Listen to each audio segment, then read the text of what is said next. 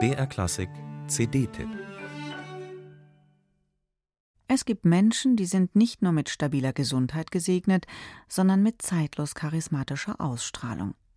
Zu solchen Persönlichkeiten zählt der Ausnahmedirigent Herbert Blomstedt. Nach wie vor steht der 92-Jährige am Pult internationaler Spitzenorchester.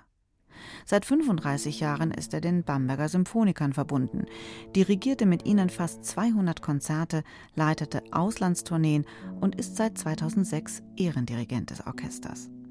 Kaum zu glauben, dass Blomstedt und die Bamberger erst letzten Sommer erstmals gemeinsam eine CD aufgenommen haben. Auf dem Programm Gustav Mahlers Neunte Sinfonie.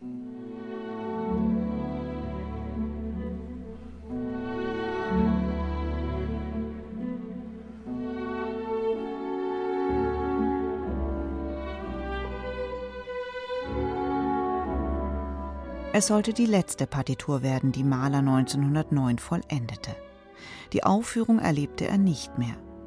Nach der monumentalen achten Sinfonie mit ihrem Riesenaufgebot an Chören und Solisten verzichtete er in der neunten auf jede Art von Text. Diese Sinfonie äußert sich rein instrumental, singt gleichsam ohne Worte und ohne Beteiligung menschlicher Stimmen. Einer emotionalen Achterbahn entspricht dieses Stück. Am Beginn und Schluss stehen langsame Sätze. Dazwischen ein Ländler und ein burleskes Rondo, das sich zwar Rondo nennt, aber kurzatmig wird, noch ehe es richtig in Schwung kommt. Musik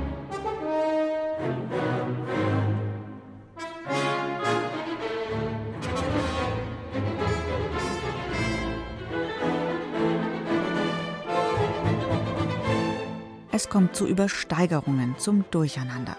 Doch selbst das scheinbar Derbste ist immer in eine kunstvolle formale Entwicklung eingebettet. Blomstedt und die Bamberger Symphoniker machen die Vielstimmigkeit in diesem Werk wunderbar transparent, mit tendenziell zügigen, besser organisch flüssigen Tempi. Herbert Blomstedt leitet die Musiker ohne jedes aufgesetzte Pathos oder inszeniertes Innehalten durch das Stück. Er arbeitet die zerrissenen Ausdrucksgesten plastisch heraus, ohne den Blick auf das große Ganze zu verlieren. Auch das Finale, das einem auskomponierten Verstummen gleicht, entfaltet sich so als zwingend logische Konsequenz.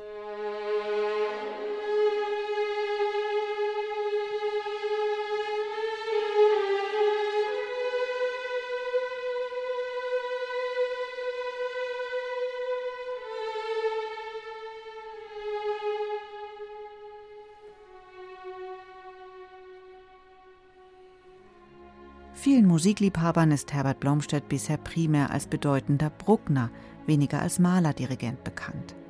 Das liegt nicht zuletzt daran, dass es bislang auch nur eine einzige Malereinspielung mit ihm gibt.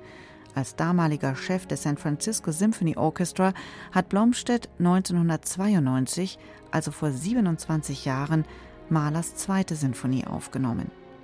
Das mag man angesichts der nun vorliegenden Konzertaufzeichnung mit den Bambergern und Mahlers Neunten nur bedauern. Denn so packend wird man als Hörer selten im besten Sinne an die Hand genommen und durch komplexe Klanglandschaften geführt.